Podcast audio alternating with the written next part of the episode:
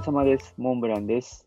えこの番組は渋谷で働くインハウスデザイナー、モンブランがお送りする自由形トークラジオとなります。作業や仕事のお供にぜひお楽しみください。はい、えー今回久々のゲストをお呼びさせていただきました。今回あのゲストはデザイナーの走る鳥さんになります。どうもこんにちは、走る鳥です。よろしくお願いします。よろしくお願いします。ますちょっとまず簡単に自己紹介していただいてもいいですか？はい、えっ、と走る鳥と言います。都内でウェブデザイナーとして働いてます。えっ、とうちの会社だと楽天市場とかヤフーショッピングとか、それからペイペイモールとか、えっ、とモール系 EC の運用運営がメインで携わってまして、まあもちろんその他にもあのコーポレートサイトを作ったりとか。えー、と通常の LP を作ったりとかもあるんですがメインが EC サイトの運用と構築になってます。でその中で僕はページを作ったりとか同梱のチラシを作ったりですねやったり、まあ、デザインとコーディングと、まあ、紙もやったりと三軸でちょっともりもりやらせてもらってます。で最近だと、まあ、ディレクターさんと一緒にあの店舗の運用のアイデア出しとかまあ、どうやったら売り上げが上がっていくのかとかも、まあ、アイデア出しながら、えー、とデザインを続けてるっていう感じですね。今日はよろしくお願いします。はい、よろしくお願いします。僕、最初、あれですよね、インハウスデザイナーっていう形で、あの、そうお話しするっていうふうに言ったんで、制作会社の方だったんですね。そうなんですよ。まあ、ツイッターとかではあんまりそのデザインデザインしてないので僕が何してる人なのか分かんないかもしれないですけど一応そうなんです。制作会社にいます。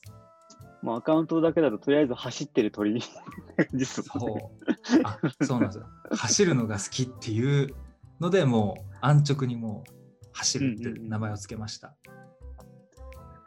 そうですよね。なんか結構うん走る鳥さんの、もう、その名の通り、結構なんか走ってる記録とかもつけられてますもんね。そうですね。あの走ってる時はもうナイキのアプリを使ってあの、うんタイム測ってるので、だいたい休みの日は10キロ走りま走って、月間100キロぐらいはなんとか最近走るようにしてます。10キロか、すごいですね。え10キロなんて走ったの、僕10キロ走ったの高校生以来な気がします。まあ、ですよね。なかなかいないです。そのじゃあ10キロ走ろうって社会人になってからやる人。いやー、すごいです。継続性がすごいですね。いや、もう楽しいです。うんうんうんうんあの、制作会社で働かれてて、今結構、あの、業務の中で具体的なお話とかされてましたけど、うんうんそう、その、なんだろう、専門で言うとこ結構 EC サイトの、なんだろう、デザインとかをメインにやられてるっていう感じなんですか？そうですね。もうほぼほぼ EC ですね。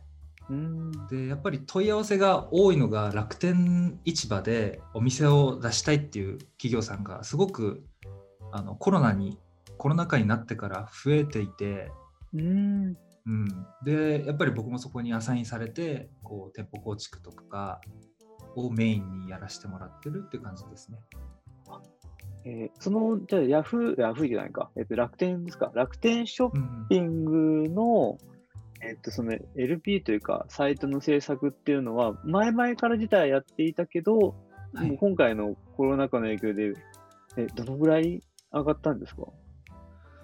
そうですね、まあ、具体的な数字とかはあんまり言えないですけれど、うんでも毎月多分新しい店舗23店舗ぐらいを出店させてでそこからあの作って終わりじゃなくてそこからその23店舗ずっと運用させていくのでああ、あの要は企業さんが僕らに仕事を依頼してで僕らがその店長の代行するみたいな感じですね。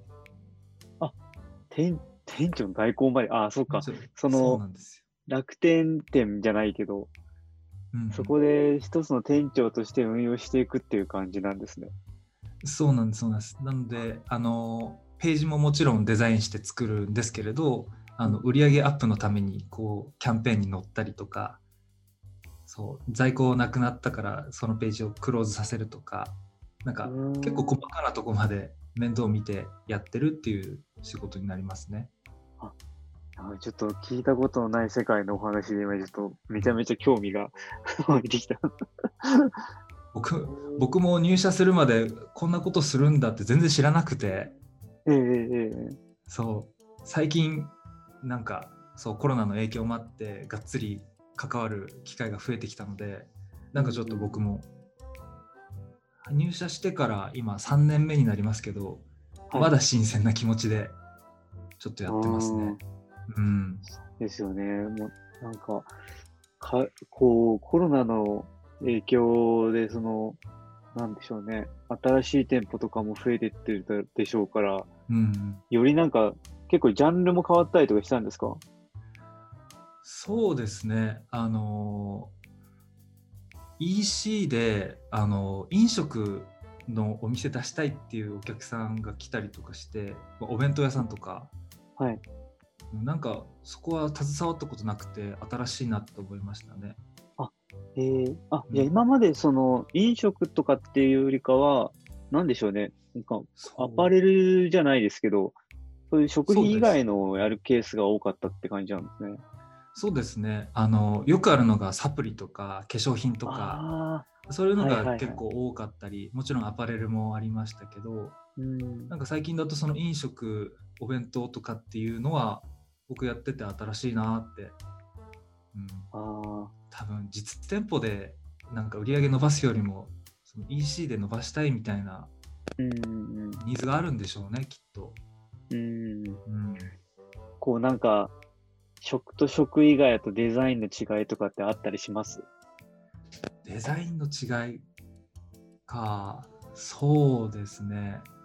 でも、商品ページを作るにあたって、なんだろうな、あの構成の違いとかは多分あるとは思うんですよね。うん、なんか味を見せるのか、そのブランド力を見せるのかとか。うん、うん、そうですね。で結構その楽天の話だとなんか他のホームページ他のサイトとはちょっと違って、はい、あのランディングするのがサイトのトップじゃないことがすごく多いんですよ。あの商品が欲しくてもう検索してその商品に商品のページにランディングするお客さんが多いので、うん、なんかサイトのトップページ作り込むというよりかはそのやっぱり商品ページの構成でいかに売っていくかみたいな、うん、なんかそんな話をしたりとかはしてますね。えー、なんか、うん、なこういろいろそのなんでしょうランディングページに対してのなんか独特な知見とかがいろいろ溜まってそうで面白そうですね。そうなんなんか結構ツイッターとかではすごくいないんですよね。あ楽天やってますみたいなデザイナーって。はいはいはい、聞いたことあんまないですね。あんまないですよね。うん。そうなんですよ。なんか結構ニッチなとこで、はい、そこやってるっていう自覚がありますね。そうですいやなんかそこのノウハウ配信していくだけでもなんか発信していくだけでもなんか面白いことが起こりそうな予感が、うん、そうですね。なかなかその類友がねネット界隈でいないのでもしちょっとこのラジオを聞いてくださった方があの興味持っていただけたらお話ぜひしてみたいです。そうですね。楽天 LP 界隈。うん、LP 界隈そう 聞いたことないジャンルす。聞いたことない。でも結構その、えー、サイトの作りとかで言うと、はい、まあ他のウェブデザイナーと共通して言えることはすごく多いので、うん、まあ何どこで何を売ってるかの違いでしかないとは思ってるので、うんうんうんうん、なんかデザイナーとして大事なこととかあの売り上げを伸ばすために大事なことっていうのは、まあ、楽天限らずあのどのサイトでもあの共通しているところは多いと思うのでそういうとこも話してみたいですね。うん、そうですね、うん、えっと楽天および LP のこう話題があったら、ぜひ走る鳥さんにリプライをしていきましょう、はい、率先してね。もうぜひお待ちしてます。で、今、その楽天のその EC 関連っていうふうにおっしゃってたんですけど、はいその EC の中に同梱物っていうふうにおっしゃってたじゃないですか。はいはい。それは結構差し支えなければ具体的にはどういったものを作成されてるんですか？まあそうですね、本当にそんなに実は同梱って言っても携わってるはいないんですけれど、やっぱりはい中に入れるチラシみたいなものうん。はあの任されて作ることが多いですね。そう。チラシぐらいですね、僕が作るって言ったら。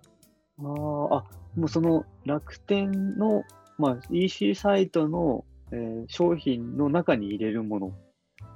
そうですね。あのお客さんが商品買ったら、自宅に段ボールが届くと思うんですけど、その中に入れるチラシみたいなはい。のを作ったりはしますね。すごい。そこまでセットなんですね。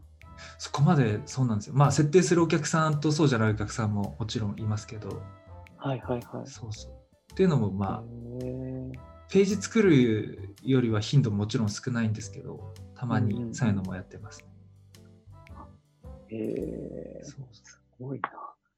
そこまでセットの認識じゃなかったな。へえ。なんかそうな僕もまだ知らないことがいっぱいあって、はいなん。かその段ボールもやっぱりデザインの一部だというふうにも言われてるのでその段ボール会社さんとかの選定とか、うんなんかいろいろあるみたいですね。そうですね。そこうはん僕も今、一応インハウスでありながら、はい結構今、同梱物とか、うん。もう同じく結構作ってるんですよ。あそうなんですね。そうなんそうなんです。だからなんか段ボールのその配送箱とかも、はいはい。なんか配送箱からこうデザインするとかで、いろいろなんか携わったりとかしましたね。えー、かそれは逆に聞きたいですね、僕。なんかパッケージの色っていうのが、なんか印刷物だと特色ってあるじゃないですか。はいはい。特色の色っていうのが、その会社にはよると思うんですけど、うん、使えなくて、あの、独自のインキをこう、段ボールの配送会社さんがこう、インキそのものを練って色を調整していくっていう過程らしく、えー、すごそうなんですよ。だからなんか普通にあの印刷でお願いするときに、あの、このディックのカラーチップに合わせてとか、ディックのこの色指定してくださいっていうのが結構通用しなくて、い。はい。そこにこう、段ボールの会社さんが色を近づけていくっていうので、結構想定より宿泊してた記憶があって。あ、そうなんだ。そうな全然。ちょっと紙とはまた違う問題があるんですね。そうですね。まあ、あとは、これはパッケージとかではよくある話ですけど、あの、段ボールの形、どういうはいその、形にするかによって、その段ボールのその展開した時のうん。形がなんか変にならないように、なんかすごい歪な形にならないような風に設計してて、うん。全部展開すると、なんか、その収まり、長方形として収まりのいい形のように設計されてたりとか、はい。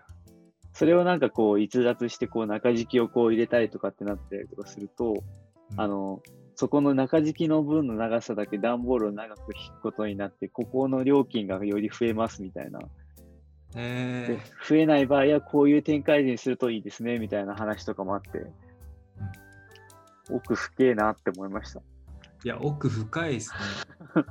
えその時ってデザイナーってどこまで関わるんですか、料金のところまでしっかり関わってくるんですか？いやー僕が関わってた時は、料金はそこまではかかってないんですけど、あ、関わってないんですけど、うん。まあ、あの、基本的にマーケの人と一緒にお話をつけていくので、まあ、あとは、その、段ボール1個の単価感次第なところはありますね。うーん。うん。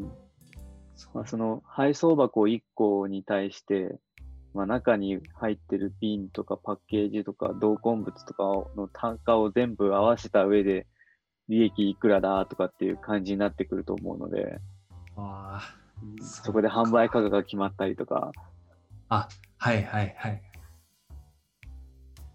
なんかそういうところの兼ね合いで、結構段ボールのその配送箱の単価とかも結構粘ってた感じは外から見てましたね。ああ、なるほど。うん。マーケの人たちが頑張って。うんうん。そうか。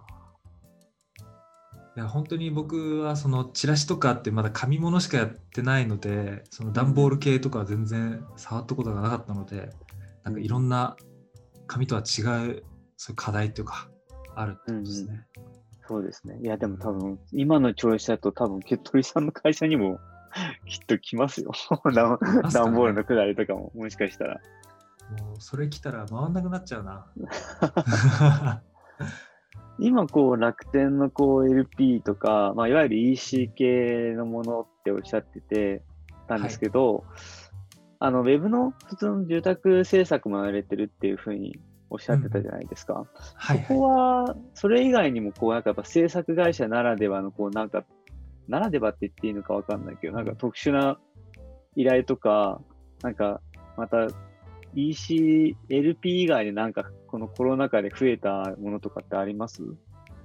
そうですね。なんか、まあ、コロナ禍だからなのか、ちょっと分かんなくて、あとは僕もそんなに詳しくないんですけど、うんなんか補助金の兼ね合いで、はい。なんか依頼されてくるお客さんが多い。補助金？補助金？なんかまあサイト作るってなった時にこう国から補助が出てなんかまあはい安く作れるから、あの依頼してくるみたいな問い合わせがすごく多いなとはちょっと感じてます。それはここ最近でってことなんですか？そうですね。まあ今年もそうですし、まあ去年からですかね、多分。はいうん、で、そんなに僕は この話題あんまり詳しくないんですけど、そうその問い合わせがやっぱり増えてきたかなっていうあ感じですね。でもやっど。ぱりそうなんですよね。あの普通のコーポレート作るよりもやっぱりうん EC での構築案件の方が多くてうちの会社は。はい。でまあ利益的にもその作って終わりじゃなくてその運用していくフェーズな運用の費用の方でちょっと利益が多いのでうんなんかそのまあ受ける比率もその EC によってるかなっていう感じですかね。ああ、運用できるのは結構大きいですね。そうだと思います。うん。うん、いや、結構、制作会社で他のところとかで、あの制作オンリーでやってるところって結構厳しそうだなと思ってて、うんうんうん、なんかすごいなんか有名なそのブランディングというか、もしくはなんかその作るのがうまいというか、まあ、著名な人とかがいたらこう、いろんな人から依頼依頼が来るから利回りはいいんでしょうけど、うん。いざ実際自分が仮に個人でやった時に作りこり、作り切りって、なんか作り切った後、燃え尽きる割にはその後の利益がないから、ちょっと怖い職業だなと思ってたし、そうなんですよね。うんこのコロナ禍の状態で多分生き残るのが辛くなってるところって多分そこら辺の人たちな予感がしますようん。ね。うん。なんかうちにやっぱり依頼来るお客さんでも、まあもちろんもうサイトは出来上がってる状態で、うちに運用を依頼してくるお客さんももちろんいるので、だからその時になんか感じるのは、あ、多分制作会社では回せなかった。で、自分の会社でも自分たちで回すことができないから、まあ依頼してくるんだろうなっていうのはすごく感じますね。なるほどな。そうなると鳥さんの会社やっぱコロナ禍になった後でもかなりうん生き残ってるというか、そうですね。むしろなんか活発になってる感じありますよね。なんか、うん、元気ですね。いや、いいことです、本当に。うん、元気はありますね、なんか。うん、うん。もちろん、あの、需要が増えて仕事がいっぱい来ることで、ね、僕らが頑張って作らなきゃいけない、その頑張りは必要ですけど、うん、